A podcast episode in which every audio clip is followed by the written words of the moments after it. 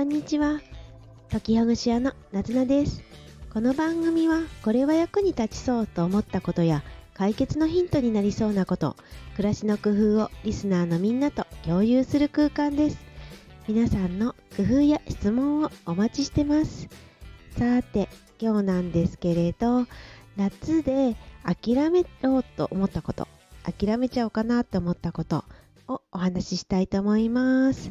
これもね、諦めるっていうのも、ああ、しょうがないなっていう後ろ向きというよりも、やりたいことをするために、これは今は諦めようっていうような感じのことになります。さて、皆さん、いかがお過ごしでしょうか？ね毎日暑い日が続いていますね。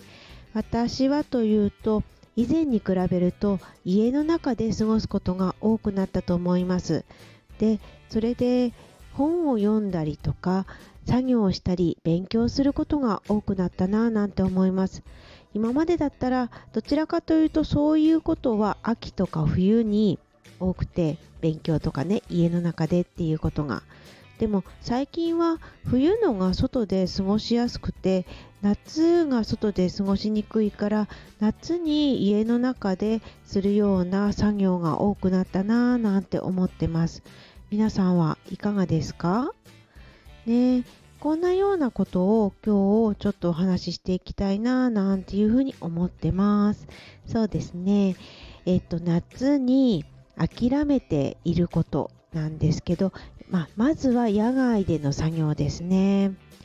野外で屋外ですね。外で行う作業をだいぶ諦めたと思います。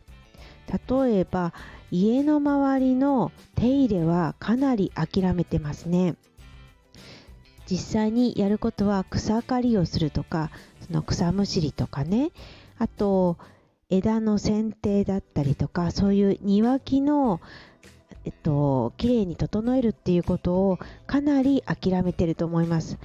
全部諦めてしまうとかえって大変になってしまうので涼しい時間帯であるとかあ、まあ、夏になる前の時期にあらかたやってしまってっていうようにしていたんですがねこれもなかなか難しかったりしますね。というのも夏になる前の時間帯ではそんなにあの伸びないけれど夏になってから伸びる草ももちろんいっぱいあるし雨が降っている時にできなかったりっていうこともあったりもします。ですけれど体のが大事なのでもうかなりあのそういう草刈りとかそういうことについては前に比べると諦めてますね。なので、まあ、これはこれからの課題というか工夫が必要だなって思うんですけれど夏であっても生き延びられるようなタイプの元気なうんね、その植物というかガーデニングとかそういうことをちょっと工夫していきたいななんて思ってますもちろん今までも夏に強いものっていうものを、ね、植えてたりしたんですけどね、だけどそのそれでももう枯れてきてしまう木だったりとかそういうものが増えてきてしまったなぁなーって思ってますね。でこれ日本で難しいのが夏にはその夏の暑さに強い植物であっても冬の寒さに強くないっていうことがあるんですよね。そうすると冬に枯れてしまうっていうことになってそれでそうすると冬の雑草に負けちゃったりするんですよね。でそう考えると雑草って雑草って言われるだけあって本当に強いんですよね。この強いからこそはびこってるしその強さゆえにあまりこう、まあ、美しくないわけじゃないけど嫌われてしまうところがあるんですよね。だから雑草をうまく扱えたらもう本当に最高に素敵ですよね。と思ったりします。これは家の、ね、庭だけじゃなくってあのお墓参りにって思ったんですけどお墓の手入れもなんかうまいやり方が必要だなぁなんて思いました。お墓ってあのね、影がないようなところに作られていることが多いので本当に暑いんですよね夏に行くと。そして綺麗に生けた花ももう半日ぐらいでしおれてしまったり1日経つと枯れてしまったりしていましたね家の近くのお墓だったらねもっと何回もお前お参りっていうのかな？まあ何回も行くことができるんですけれど。だけどそんなお家ばっかりじゃないですよね。かなり遠方にあってそれでお墓参りに行くところだっていっぱいありますよね。そこのお花をどうするのかなんていうこともちょっと考えちゃったりしました。皆さんのお家ではどうしてますか？お墓のこと。ね生けるお花のことが多いですか？九州の地域だと造花を使うことも多いっていうのを聞いたりしました。皆さんのお宅ではいかがですか？増加にね変えることもちょっと考えたりしたんですけれどただ自分一人だけでは変えられなかったりしますよね。えっとね周りの方だったりとか地域の方だったりとかそれからもちろん親戚の思いだったりとかそしてあとは管理してくださってるお寺のね、あのー、管理方法っていうのもあるので増加ということも一概にすぐに変えられるわけではないのでなかなかね難しい問題だななんて思いました。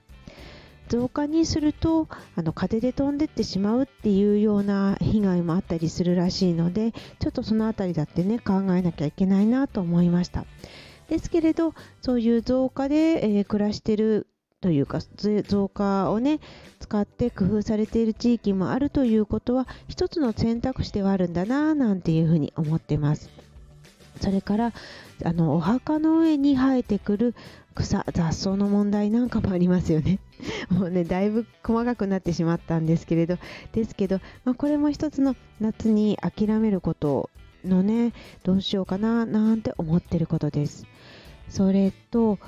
あとは、うん、やっぱりそうですね、体の健康が一番あの重視してるので、なので、そうすると予定をだいぶね、今日はこれは諦めようとか、今日はこのことは残念だけど欠席しようなんてことも何度かありました。どうしても私ちょっとあまり体が強くないのか、ちょっとちょっとずつちょっとずつ何がしかがねちょっと体調悪かったりすることもあるんですよねでその時に、うん、A と B と C と D と E っていう予定があったとしてちょっとこの中でこれはどうしてもやらなきゃいけない。どうしても行かなきゃいけないからそのためにこれは申し訳ないけどお休みしようっていうことを決めてそれは諦めてます。本当にねあの残念だとは思うんですけれどだけど体の調子がいまいちだったりもっともっと動けなくなってしまうとそれ以外のもっと多くのことをね後で影響ができてきてできなくなってしまうことが多いんですよね。だから残念だけどどれかを諦めるっていうことをしています。今日話してきた夏に諦めること。それからねどれを逆に優先させるかっていうこと。それぞれ皆さんあると思います。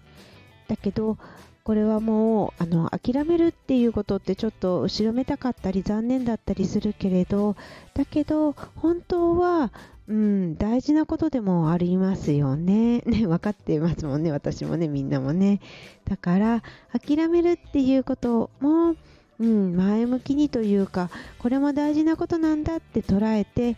ね、決断していきたいなっていうふうに思いました今日は夏に諦めたことそれからこれからも諦めるかもしれないことについてお話ししました。私の場合はあの、ね、屋外で家のこう周りの整える作業特に草刈りだったりとか、まあ、お墓のね手入れとかっていうことをちょっと諦めつつあります。そして、えっとね、日々の動きの中では体の調子がちょっといまいちだなっていう時に無理しないでどれかやることの中でこれはちょっと申し訳ないけどっていうことを諦めてますっていう諦める話をしました。皆さんの諦めるは何ですか？よろしければぜひお教えください。夏菜でした。またお越しくださいね。またね